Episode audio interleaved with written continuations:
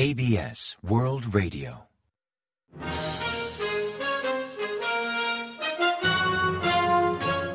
Informativo de KBS World Radio.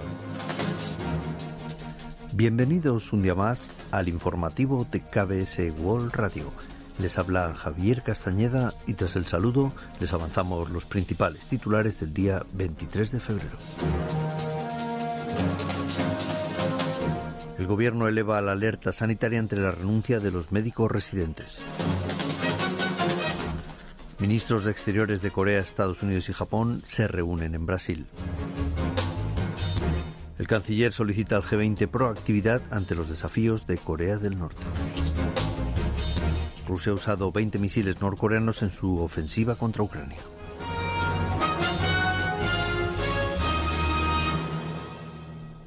Tras el avance de titulares les ofrecemos las noticias.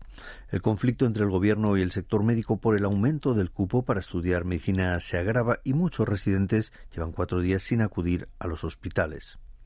En respuesta y ante el temor de posibles problemas en la atención médica, el gobierno elevó la alerta de crisis sanitaria a nivel grave, el más elevado, desde las 8 de la mañana del viernes, anticipándose al paro general convocado por los médicos para el 3 de marzo. De cara a garantizar la continuidad de los servicios sanitarios, el Ejecutivo ha activado un sistema de respuesta integral coordinado por el Centro Nacional de Medidas de Seguridad contra Desastres bajo la dirección del primer ministro y también ha adoptado medidas como la ampliación del horario de atención en centros médicos públicos. Asimismo, ha facilitado la contratación provisional de personal médico y sanitario, ha duplicado la tarifa de tratamiento para pacientes en situaciones graves o de emergencia y planea ampliar los servicios de telemedicina. Según informó el Ministerio de Salud y Bienestar, hasta la fecha, 8.897 residentes, un 78,5% del total, han presentado su renuncia en 94 importantes hospitales a nivel nacional, mientras que 7.863 residentes, un 69,4% del total, han abandonado sus puestos de trabajo. Los ministros de Exteriores de Corea del Sur, Estados Unidos y Japón mantuvieron un encuentro tripartito el día 22 hora local en Río de Janeiro, en Brasil, ciudad que estos días acoge la reunión de ministros de Exteriores del G20 para abordar medidas contra las amenazas de Corea del Norte y el refuerzo de la cooperación militar entre Moscú y Pyongyang. El Departamento de Estado estadounidense emitió un comunicado confirmando la reunión del ministro de Exteriores surcoreano Cho Tae-yol el secretario de Estado estadounidense Tony Blinken y la ministra de Relaciones Exteriores de Japón, Yoko Kamikawa, en Río de Janeiro. La primera reunión trilateral presencial de cancilleres de estos países tuvo lugar en el marco de la cumbre de APEC celebrada en San Francisco en noviembre del año pasado, pero es la primera en la que interviene el ministro Cho, pues tomó posesión de su cargo el pasado mes de enero. Durante el encuentro, Cho comentó que en 2024 se cumple el 30 aniversario de la primera cumbre trilateral entre Corea, Estados Unidos y Japón, que tuvo lugar en 1994, explicando que será un hito simbólico en tan largo recorrido juntos. Por su parte, Blinken comentó que los tres países han avanzado en acuerdos clave adoptados durante la cumbre trilateral de Camp David de agosto del año pasado, tales como la activación del mecanismo trilateral de intercambio de datos sobre misiles o el plan de entrenamiento militar a largo plazo. Enfatizó que a medida que aumentan los desafíos regionales como las provocaciones de Corea del Norte y su cooperación militar con Moscú, el comportamiento agresivo de China o la cooperación y coordinación entre los aliados más próximos es más relevante que nunca. En tanto, Kamikawa, la ministra de Exteriores de Japón, recordó que ya han pasado dos años desde que comenzó la invasión rusa de Ucrania, remarcando la necesidad de coordinar una estrategia trilateral y afirmó su voluntad de estrechar la cooperación con sus contrapartes para abordar las cuestiones de Corea del Norte. Durante la reunión de ministros de Exteriores del G20 que se celebra en Río de Janeiro, Brasil, Choteyol, el ministro de Exteriores surcoreano, solicitó al grupo de los 20 liderar una respuesta global contra los desafíos que plantea Corea del Norte. En su discurso, Cho enfatizó la necesidad de una reacción firme y coordinada ante las provocaciones de Corea del Norte, incluido el desarrollo balístico nuclear, la cooperación militar con Rusia y el incumplimiento de las resoluciones del Consejo de Seguridad de la ONU.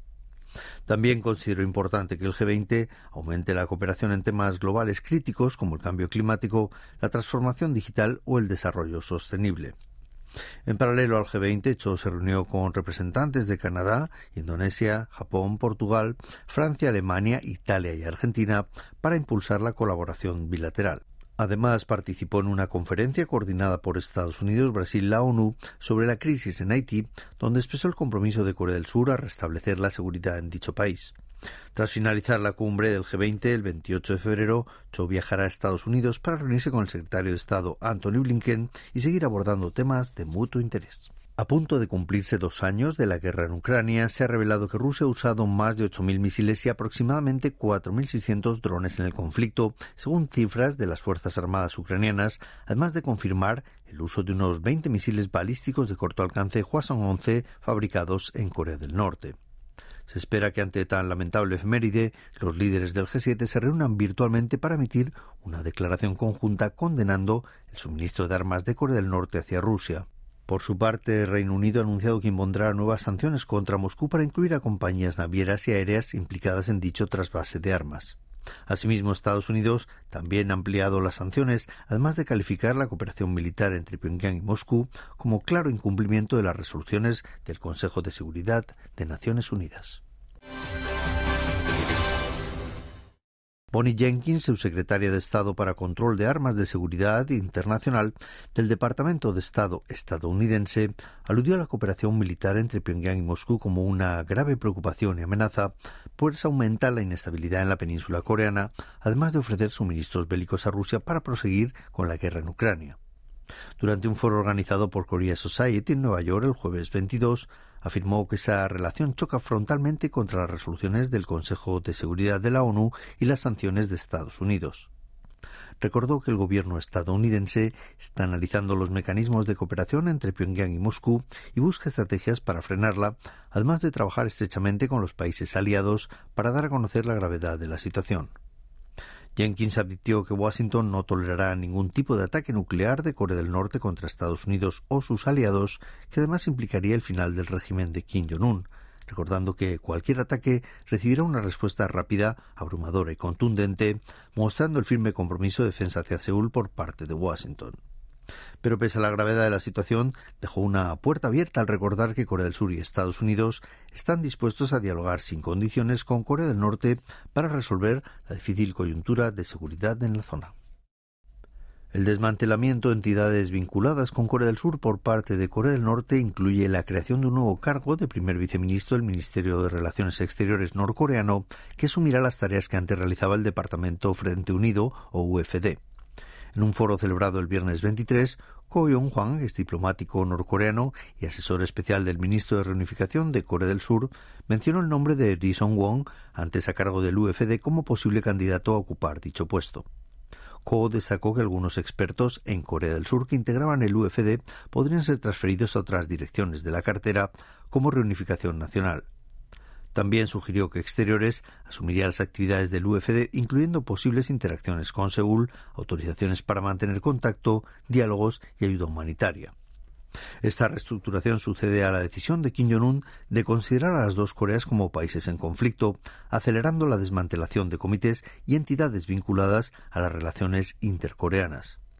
Ko interpretó el drástico cambio en la política hacia Corea del Sur del líder norcoreano como un reflejo de su preocupación por los negativos efectos de la influencia cultural, psicológica e ideológica del sur en su país y obviando los posibles beneficios de la cooperación y los intercambios con Corea del Sur. Una empresa privada de Estados Unidos ha logrado un nuevo hito en exploración lunar al alunizar por primera vez un módulo en suelo lunar desde el Apolo 17 en diciembre de 1972. El jueves 22 hora estadounidense, el módulo de aterrizaje Odiseo alcanzó con éxito la superficie lunar cerca del cráter Malapert A, ubicado cerca del polo sur lunar. Lanzado el día 15 de febrero desde la base espacial de la NASA en Florida, Odiseo viajó más de un millón de kilómetros y después de seis días entró en órbita lunar a 92 kilómetros de la superficie. Posteriormente, tras un ajuste gradual de su órbita, Odiseo comenzó su descenso hacia el suelo lunar, completando el alunizaje con éxito apenas una semana después de su lanzamiento. Equipado con seis dispositivos de observación de la NASA, Odiseo se dedicará a tareas de observación detallada del entorno de cara a preparar una futura misión con astronautas de la NASA prevista para dentro de dos años. Y ahora pasamos a ofrecerles el pronóstico del tiempo. Para el sábado 24 se espera un día nublado en todo el país con posibilidad de lluvia en la provincia de Chola del Sur y en la isla de Jeju. Las temperaturas oscilarán entre menos 7 grados y 3 grados centígrados de mínima en la mañana y entre 3 y 9 grados de máxima por la tarde. La calidad del aire será buena en todo el país gracias a las corrientes. Y a continuación comentamos los resultados del parqué. El índice general de la Bolsa Nacional, el COSPI, cerró el viernes 23 y la semana al alza, tras ganar un 0,13% respecto al jueves y culminar en 2.677,70 unidades. En tanto, el COSDAC, el parque automatizado, bajó un 0,18% hasta finalizar en 868,57 unidades. Y en el mercado de divisas, el dólar subió 2,3 wones respecto al día anterior, llegando a cotizar a 1.331 wones por unidad al cierre de operaciones.